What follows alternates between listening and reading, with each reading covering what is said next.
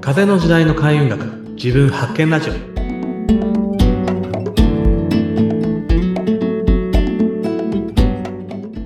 い、えーこんにちは、えー、トヨピーこと豊原隆です。ナビゲーターの北村明子です。今日もよろしくお願いしはい、ます。お願いします。さあ、今回は2回目ということで、はい、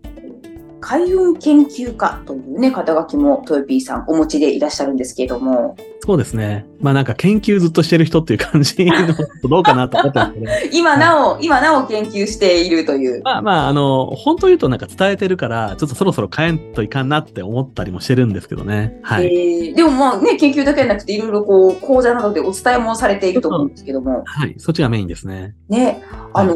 開運ってね、はい。あの、私も実はすごく好きだしうん、開運したいんですよ。はいはいはい。で、でも、それってうん、あのーつまりは何？どういうこと？っていうのが、そうちょっと漠然としてっちゃしてるなって思うんですけど、そうですね。まあなんか、開運もそうだし、スピリチュアルとか、まあいろんな言葉の定義ってね、人によってちょっと違うかなって思ってるんですけど、はいえーまあ僕の中で開運っていうのは結構明確に定義っていうのがあってですね、えはい。もう本当にあの、一言で言うと、自分の、まあ与えられた自分っていうものを最高に生き切るっていうのが、もう開運の僕の中の定義なんですね。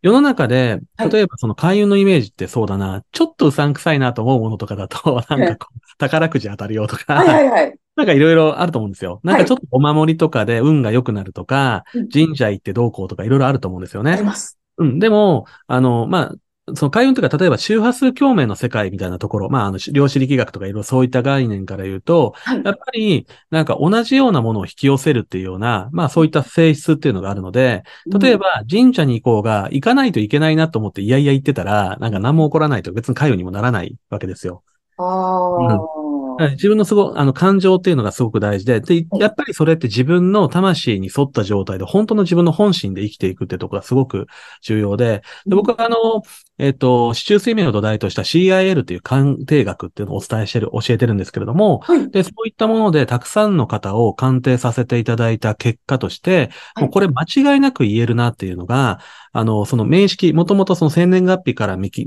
き出される、その、その方の鑑定書みたいなのがあるんですけどえ、そこから離れている人ほど人生こじらせてる傾向があるんですよ。もともとの持って生まれた運命から離れちゃうと、そう、どんどん人生がおかしくなってたり苦しんでる傾向があるんですね。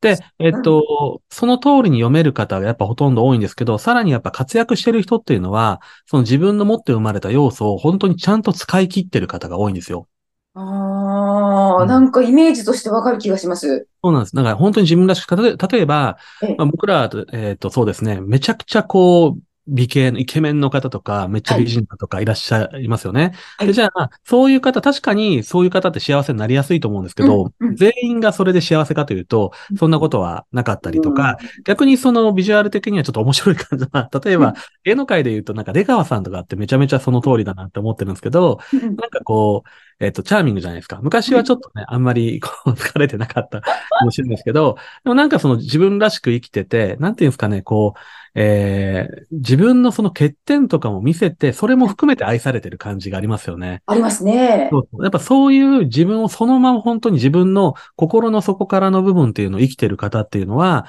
例えば表面的にはあの人苦労してるよねっていうふうに見えてもうん、本人としてはめちゃくちゃ充実してたりとか、うんあの、本当に自分をちゃんと生き切ってるっていう感じなんですよね。うん。だから、社会的に成功しているからといって、開運してるかというと、社会的には成功してるけど、メンタルめちゃくちゃ辛いっていう人もやっぱ中にはいるわけです。うん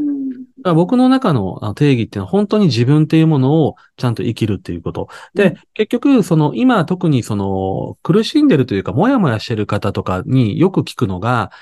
何を選択していいのかわからないとか、自分が何したい、何が楽しい、何が好きかわからないっていう方、めっちゃ多いんですけど、多分それっていうのも、あの、結局自分で選んでない、何が正しいかどうかみたいな外側の概念で生きてるっていう方が結構多いなって感じるんですよ。外側の概念？じゃあ、だから学、学校で習った正解不正解、うんテストを取るみたいな感覚ですよね。何が正しい,、そうです正しいのか。うん。なんか、外部からの価値観ですよね。そうそうそう、外部からの価値観です。でも、やっぱりその本当に自分でちゃんと選んでいく。例えば、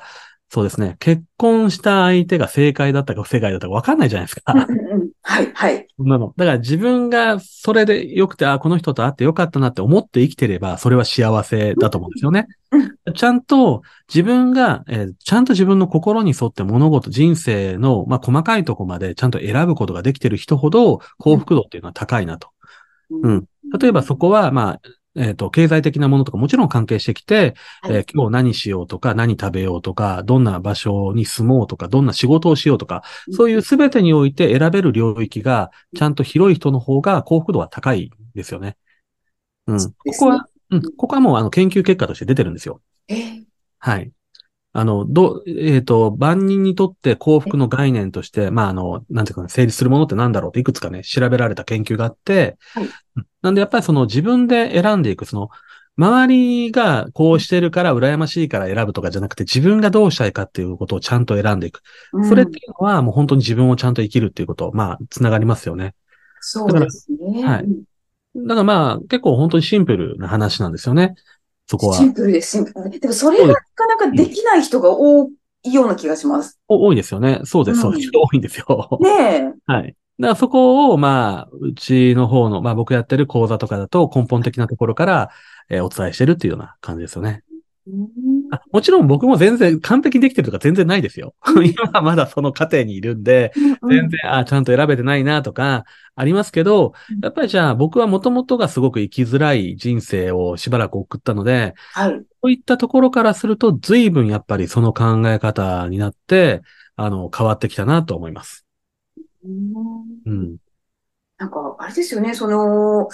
どうしても、なんか、まあ、日本っていうので見見てみても、なんか、うん義務教育があってとか、なんか、学歴がとか、就職がとかうん、結婚がとか、マイホームがとはいか、はいはい。なんかそういう、こういうのが幸せだよね、みたいな、なんかうん、人生の幸福像みたいなのが、なんかあるじゃないですか、昔から。あそうですね。あの、ただ、まあ、今回そのラジオの、えっと、名前にも風の時代のっていうふうに出てるように、はい。まあ、大体その土の時代とか風の時代とか200年ぐらいで、まあ、変わっていくって言われていて、はいで、2021年だったかなの頭ぐらいに、あ、2020年の終わりかに変わって、はいまあ、ただ変わったといってもパキッと変わったというよりは、やっぱこう、グラデーションでこう変化していってる途中なんですよね。あーでやっぱりその SNS とかが一般にこう流行り出したぐらいを境目にですねうん、あの、なんていうか多様性とかみんな選びしろ、例えば YouTuber とかいろいろインフルエンサーとか個人で活躍できる人がめっちゃ増えてきて、はい。あの、混乱というかぐちゃぐちゃはしてるんだけど、昔よりも一人で何かしらできる人は増えたと思うんですよね。そう思います。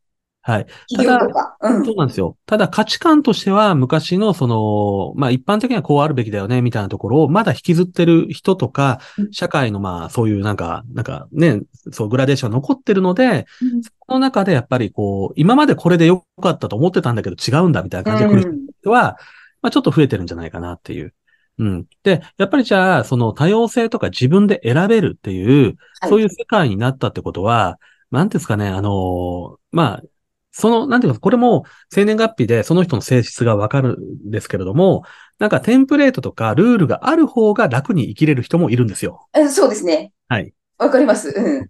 で、えあっとうんうんうん、そう、そうなんですよ。なんあるで、程度マニュアルがあった方がっていう人と、い、やもうはい何もなくて自分で作る方がいいっていう人、なんか分かれますよね。わかりますわかります。で、うんおそらくですけど、これまではそういった人の方が生きやすい世界だったのが、逆転し始めてるのでうん、今まで生きやすかった人がちょっと苦しみ始めてるかもしれないなっていうところはありますね。ああ、というのは、そのマニュアルで生きるのが楽だった人がちょっと、ちょっと生きづらくなってくるっていう。生きづらくなっていくと思いますね。そのままだと。そうですね。いやう、んいや、そんな人、なんかね、あの、たくさんいると思います。そうですよ。でも、そういった人もそれを知って、うん自分の中の長所とか、その、言ったら自分の可能性の種みたいなものを分かってうん扱っていくことで、そこはちゃんと適応していくことはできるんですよ。ううんん。だからまあ自分の本質と違うことやると大体苦しいですね。うん。でそそうですよね。ただその辺の判判断というのが、はいなんか、なんだろう、教わろうとしないとわからないし、そうですね。知ろうとしないとわからないですわからないね。ですね。まあ、そういったものを知るためのなんか手がかりみたいなものは僕がお伝えしているものもあるし、うん世の中にいろいろあるんですよ。あはいるんですけど、ただ、そこには、まあそういうのもただの道具なので、それも考え方がちゃんと伴ってないと、あまり役に立たないというか、そう、例えば占いって当てるものだよねって、当てるだけだとぶっちゃけあんまり意味がないと僕は思っていて、はい。その人の、あの、前向きな行動になったりとか、えーうん促したりとか、まあそういう風にしていけるような使い方、考え方みたいなところが、うんまあすごく重要なのではないかなと思ってるうん感じですね。なんでまあ、はい。どっちかというとまあ僕占い的なものをお伝えしてるんです。才能発見学っていう風に言ってるんですよ、ね。ああ、才能発見学、あれですよね。うん本当にもうその人ならではの才能はでいあり、持ち味であり、まあ、あの持って生まれたものというか。はい。うん。ああ、そそれはぜひ知りたい、知りたいし、知りたい人がきっとたくさんいらっしゃると思います。いると思います。はい。ね。例えば本当小さいところで言うと、その学んだ方で言うとうん、今までその家族との関係性とかに関して、なんとなく気を使ってうん、えー、例えば触れないところとか、ちょっとその表面的な、家族だけどちょっとね、なんかベールを挟んだようなうん。コミュニケーションが多かったのが、これを学んだことでうん、ちゃんと話せて、深いところまで分かり合えるようになったみたいな、うんあの、話とかは結構よく聞いたりするし、うん例えば親子関係とかでも、やっぱりその親の価値観で子供に、まあ良かれと思って言ってたんだけど、子供の持ってるものが全然真逆だったと。で、そこうんすごくコミュニケーションエラーというかストレスがあったのが、もうなんか、良い意味でもう親が諦めたことで子供も親も楽になって伸び伸びみたいな、そんな事例と結構ありますよね。うーんそうですね。なんかあの、家族だからといって、あの、みんながみんな、その気を使わない中でうん暮。らしてるってわけじゃなくて、結構気を使ってる方もね、いたりするんですよね。そうなんですよね。うーん。まあそんな中ではね、その、まあこの番組で、まあ自分発見ということで、とか開運ということでね、そうですね。ヒントにになれば、はい、いいなと。はい、いろいろとお話を伺っていきたいと思います。はい。はい、また次回もよろしくお願いします。はい、お願いします。はい、ありがとうございました